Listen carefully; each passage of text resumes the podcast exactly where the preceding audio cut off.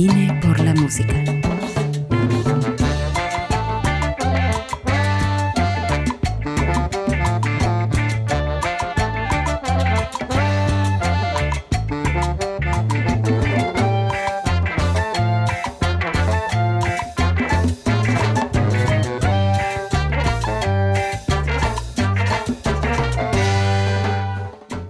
Bienvenida a Vine por la Música, Sheila Blanco desde Madrid.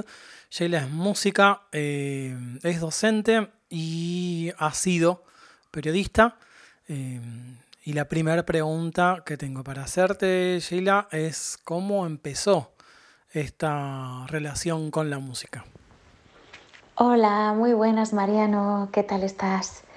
Bueno, antes de nada, muchísimas gracias por invitarme a tu podcast Vine por la Música, es un placer y la verdad que mi contacto con la música viene desde, desde que nací, porque tuve la suerte de tener una familia muy aficionada a la música. Mi, mi, padre siempre tuvo muchos discos en casa, escuchábamos música todos los días, a todas horas, en el coche, en los viajes. Y mi madre canta muy bien, siempre se pasó cantándonos a mis hermanas y a mí.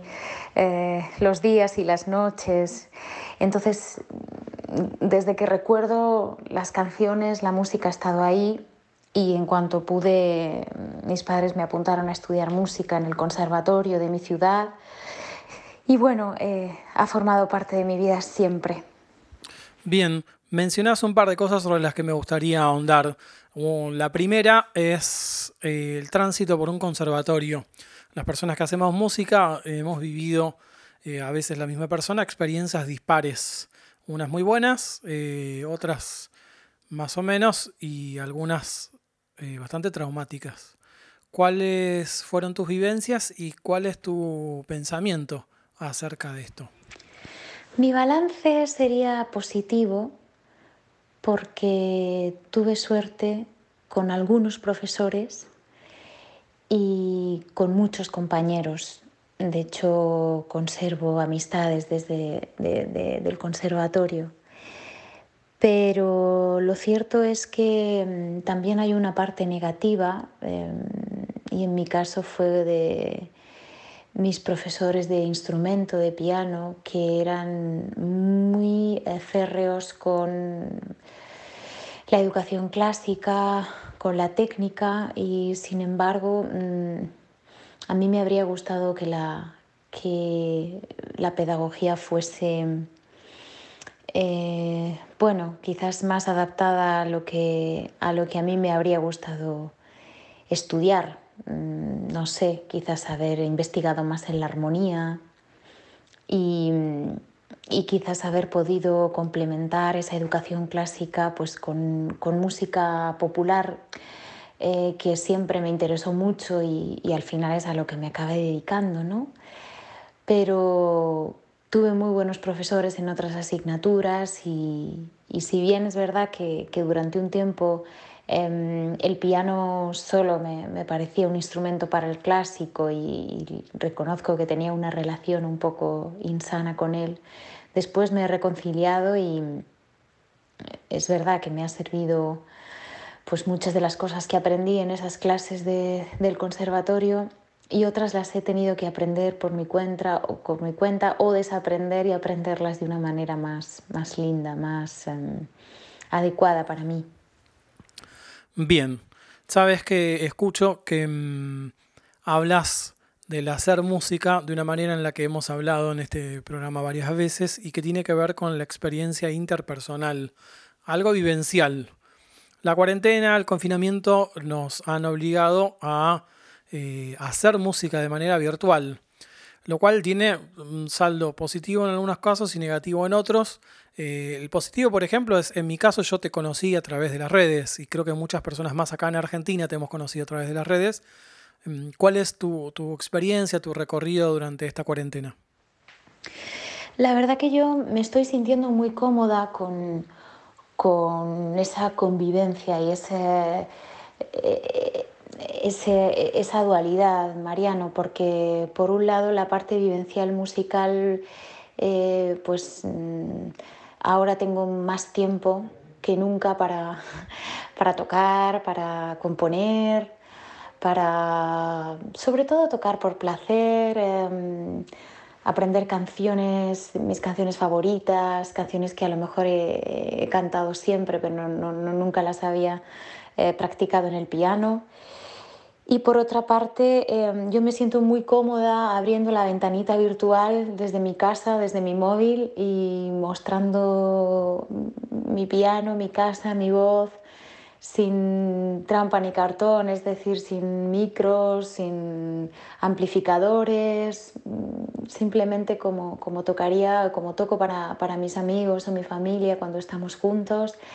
Eh, de una manera muy orgánica, muy natural. Eh, a mí me, me, está encantando, la verdad que, que para mí es una ventaja porque es como me gustan más las cosas, mm, más, más naturales, más cercanas. Y creo que lo que más se aproxima a eso, a una guitarreada o una fiesta de amigos tocando, es, es, lo que está pasando ahora, que como no podemos juntarnos, pues cada uno desde su casa eh, enciende una red social y, y enciende un streaming y lo hace. Entonces, la verdad, me encuentro comodísima, comodísima y, y creo que me va, me va a costar dejar de, dejar de hacerlo. Obviamente lo óptimo para mí es un concierto, ¿no? Un concierto o, eso, a nivel personal, una juntada con amigos. Pero, pero me, me gusta, lo estoy disfrutando, sí. Qué bueno, qué bueno lo que estás contando. Te invito a que presentes la primera de las canciones. Dale. Mira, vamos a, escuchar en primer lugar eh, un poema de Margarita Ferreras, una poeta eh, zamorana de la generación del 27, que, está incluido en, mi disco Cantando a las Poetas del 27, el que le, puse música. Y es un poema que está en su primer y único poemario, que se llama Pez en la Tierra y que mm, a mí nada más leerlo me, fascinó porque es un romance que cuenta una de esas historias, leyendas andaluzas, muy pasionales. De, bueno, la historia cuenta de la, muerte que se, encarna en un hombre con ojos negros y hechiza a una mujer y, mm, y se la lleva.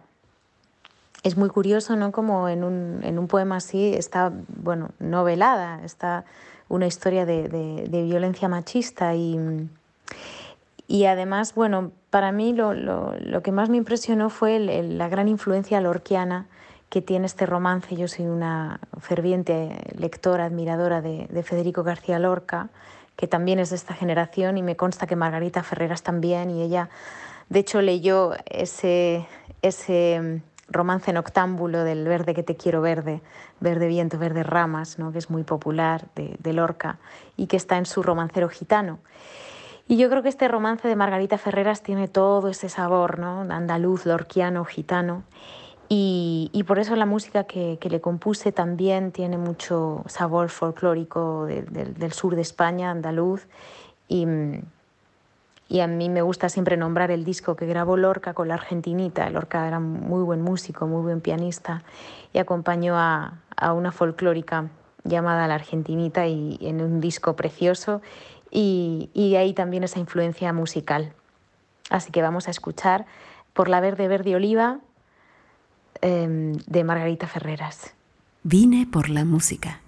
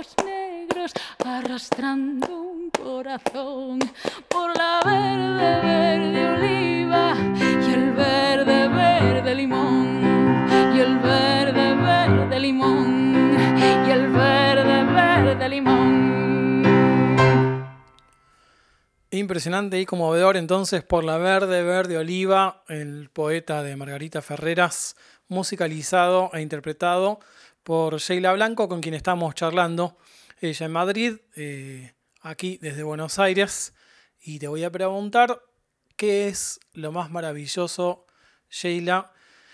Estoy, cayendo todavía de, esta canción, ¿eh? Eh, es increíble. ¿Qué es, Sheila, lo más maravilloso que te ha sucedido por y o a través de la música? Pues mira, me acordé pensando en una historia, en una historia que tuviera así un poquito de, de, intríngulis.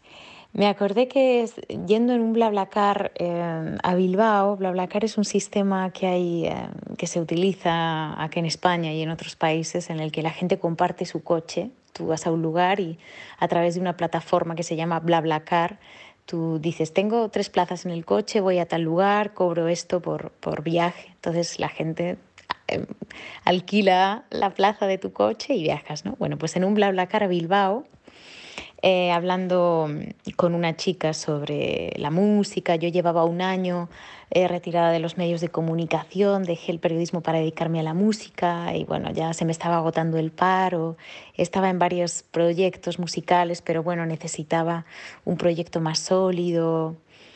Em, pues lo que ocurrió es que hablando con esta chica me, reveló en un cara de Bilbao eh, que había una banda de jazz que yo conocía de hacía tiempo, una banda muy buena en España y que trabajaba muchísimo, que se llamaba Larry Martin Band, la, banda de Larry Martin, que era un grandísimo batería, que estaba buscando cantante y yo no lo sabía. Eh, y bueno, tal fue así que en ese BlaBlaCar yo averigüé esto. Cuando yo llegué a. Cuando tuve por fin eh, mi, ordenador delante, contacté con, con, Larry Martin. Efectivamente, llevaba un año buscando cantante, no encontraba cantante. Eh, contacté con él, le mandé grabaciones, logramos quedar, nos conocimos, me sugirió un repertorio que me aprendí. Eh, pasé un par de pruebas y me convertí la nueva cantante de Larry Martin Band y eso supuso para mí una inmersión total en el jazz, aprender una barbaridad, un montón de eh, contactos de amigazos que todavía sigo teniendo, entrar en una escena muy complicada como es la escena del jazz, em, cuando no vienes de alguna escuela reconocida o con algún maestro reconocido. Y supuso además para mí poder disfrutar y conocer esa música, estudiar, abrir el abanico del, clásico hacia, hacia el mundo del, jazz, ¿no? las tensiones, otra manera de pensar la música. Em, y además pude vivir económicamente del proyecto porque vino en un momento en el que yo también necesitaba, necesitaba otra cosa y, y ahí estuvo. O sea que, eh, y todo por esas conversaciones que surgen en, en los coches con los desconocidos, ¿no? Y, fue porque empezamos a hablar de música. Así que sí, eso fue lo más maravilloso que me pasó. Estuve con Larry Martin eh, tres años trabajando muy intensamente. Eh, después él falleció. Sacamos un par de discos y a partir de ahí, pues bueno, tuve otras bandas de jazz y, otros proyectos de jazz, pero le debo mucho a, a esa chica que se llamaba Rebeca eh, y a Larry Martin y al BlaBlaCar. Sabes que escuchándote pensaba en tu manera de, transitar estos lugares, ¿no? Estos mundos de la música o submundos de la música, estos nichos, como por ejemplo vos decías que habías transitado y habías ingresado, viste, al mundo del jazz. Y mm, también contaste acerca de, tu, gusto por el folclore, por ejemplo, eh, por la música andaluza. Y yo lo que observo es que todos estos eh, universos ¿viste? Se, se, autoconfiguran como nichos, como clubes, con sus requisitos de ingreso y todo. Eh, y a mí lo que me pasa es que melómano como soy, y habiéndolos transitado sin prejuicio, apenas te alejas un poco y, y mirás las cosas desde otro punto de vista, ves que todos estos lugares, estos subuniversos, microuniversos, tienen un montón de cosas en común, pero un montón. Eh, de seguro tienen a la música en común. La verdad que sí que tienes, tienes razón en, todo, Mariano. Por un lado, en lo que cuentas de, los, de esos nichos y, esos prejuicios que a veces tiene la gente, eh, pues eh, tanto la gente que escucha una música muy concreta y tiene prejuicios con que los demás puedan llegar a escuchar bien esa música. ¿no? Yo siempre eh, he hablado del ghetto beep en el que se encuentran muchos de, la, de las personas que escuchan música clásica y, se sienten diferentes o mejores por poder escuchar la música clásica. Y esos prejuicios también existen mm, hacia otras músicas, ¿no? la gente que, que por ejemplo no escucha jazz porque le parece muy intelectual. Em, bueno, yo, yo precisamente también pienso como tú, eh, eh, tienen muchísimas cosas en común, pero es que realmente lo que tienen en común, que, que y, creo que, que, cualquier persona que se pare a analizarlo lo puede ver, es que las músicas, los estilos existen porque todos tienen una necesidad, una, una esencia humana hay una, una expresividad humana. O sea, primero fue la persona y después fue el estilo. Y se crean los estilos para satisfacer esas necesidades creativas. O sea, em, y todo nace de lo mismo, todos venimos del mismo lado y sentimos muy parecido. La alegría, la pena, eh, el amor, em, la inspiración es, eh, es diferente en cada uno, pero, pero la esencia es humana y todos somos seres humanos y por eso la música tiene tanto en común porque viene de, de, lo más profundo de nosotros, por eso se inventó la música, ¿no? Y por eso, y por eso nos llega a todos, a algunos nos llega más una que otra, una canción o un estilo, pero por supuesto que todos podemos transitar cualquier estilo, mm, quizás mm, se tenga que dar el momento, el lugar, el, eh, tu racha vital, ¿no? pero, pero sí, sí, es, es, y es muy importante además reconocer eso, ¿no? el, reconocer y el poder, mm, poder transitar por todos los estilos sin prejuicios y disfrutándolos, todos ellos tienen esencia humana y tienen tienen algo que, se debe apreciar y disfrutar. Certeras tus palabras. Mm, ¿Qué es lo más bizarro que te ha sucedido por y otra vez de la música? Pues, mira, voy a contar cuando fui con un coro gospel con el que yo cantaba a grabar el especial de Nochevieja de una televisión nacional muy importante acá en España, no voy a decir cuál. Un 24 de noviembre, porque se graba la, la gala Nochevieja, se gala con muchísima antelación. Eh, estuvimos esperando muchísimas horas, porque bueno, la televisión es lo que tiene, ¿no? Muchísimas horas, eh, maquillaje, sentados acá, esperada, está grabando no sé quién, no sé cuál. Bueno, es una gala que, que canta muchísima gente famosa. Em, y bueno, nosotros íbamos ahí invitados, bueno, y después de esperar de repartir, nos sitúan en el escenario, los micrófonos, eh, todo un ambiente como de, televisión, de, molestar en todas partes, de estar todos sudados, cansados, vestidos de noche vieja, eh, celebrando todo lleno de confeti, de uvas, todo el público allí, todo de mentira, porque era un 24 de noviembre. Cantamos en playback, o sea, tardamos como 10 minutos en grabar dos canciones que las hicimos en playback, pusieron nuestro disco, no cantamos en directo, terminamos tardísimo y nos fuimos a casa. Y fue, fue muy bizarro esto de grabar una gala de Nochevieja y fue mm, también muy loco, creo que es el primer y el último playback que, que he hecho en mi vida. Y, fue divertido porque estaba con mis amigos del coro y bueno, nos reíamos de, toda la situación, ¿no? Pero, pero esto también nos lo trajo la, música, concretamente el gospel. Y, bueno, fue, fue, una experiencia bastante bizarra y, también divertida, sí. ¿No hay una, una, película, un momento de una película de Santiago Segura que ronda acerca de justamente la grabación del especial de, de Navidad, yo me estoy volviendo loco. Bueno, más allá del momento eh, risueño y o bizarro, em, te voy a pedir ahora, te voy a invitar a que nos presentes la segunda y última canción de este episodio, por favor. Bueno, pues la última canción que, vamos a escuchar es también la canción que cierra mi disco Cantando a las Poetas del 27. Se llama Pájaros Negros, es, es un poema que escribí yo y bueno, lo canto a capela y lo canto haciéndome percusión en el pecho y, con mis manos.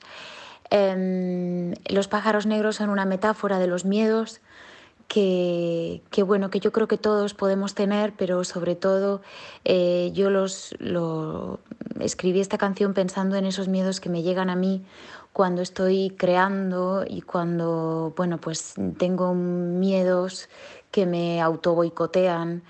Eh, me, me auto mejor dicho, yo a mí misma y por ese, ese miedo al, fracaso, miedo a ser juzgada y que no guste, miedo a, a no hacerlo bien. Bueno, creo que sí que está relacionado un poco con, con toda esa acción creativa que todo el mundo puede hacer. Em, y, y, bueno, para mí el escribirlo fue también una manera de espantar esos pájaros negros, de un poco de, de una catarsis personal, poder escribir ese poema y cantarlo junto al de a los poemas de todas estas grandes mujeres referentes. Pájaros negros. Vine por la música.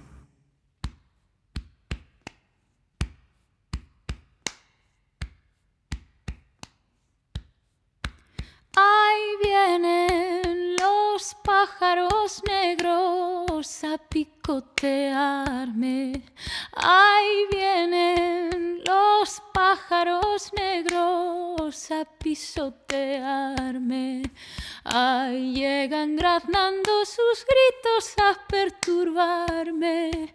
Que se haga la luz y el silencio a salvaguardarme.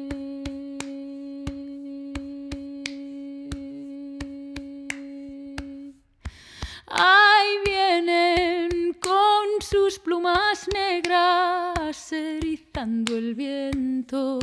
Ahí quieren clavarme sus garras en el pensamiento. Que dejen marchar a esta pobre con su recuerdo. Que dejen que el cielo me guíe, que yo me pierdo.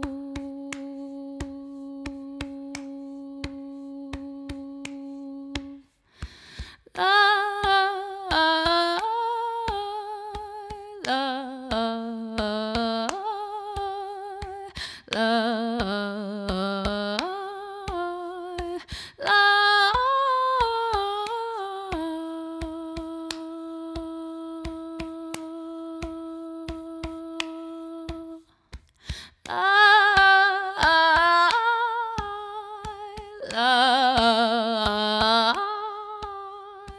la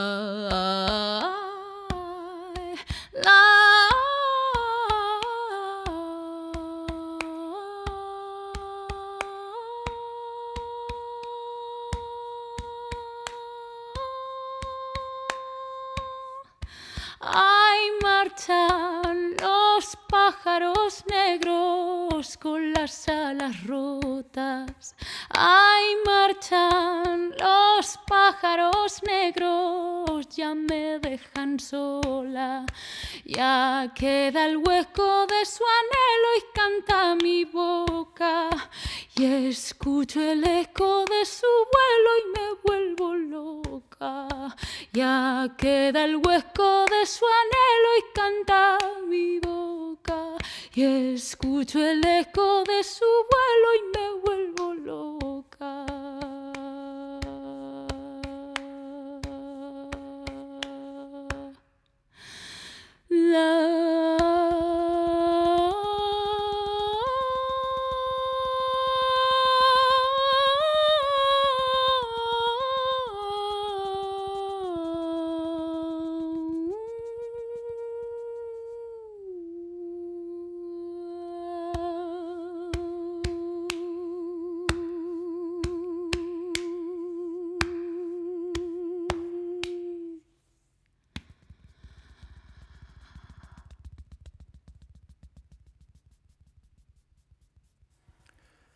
Se van los pájaros negros, canción de y por Sheila Blanco que nos está concediendo esta entrevista desde Madrid.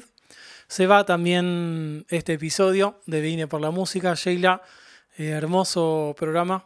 Eh, sos una artista formidable, muy conmovedora. Ha sido muy lindo escucharte eh, y, conocer más acerca de tu manera de sentir y de hacer música. Muchísimas gracias, te mando un abrazo muy, muy grande.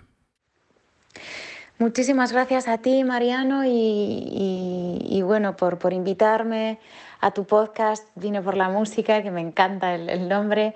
Eh, y nada, un, placer poder compartir vivencias y poder compartir la música, claro que sí.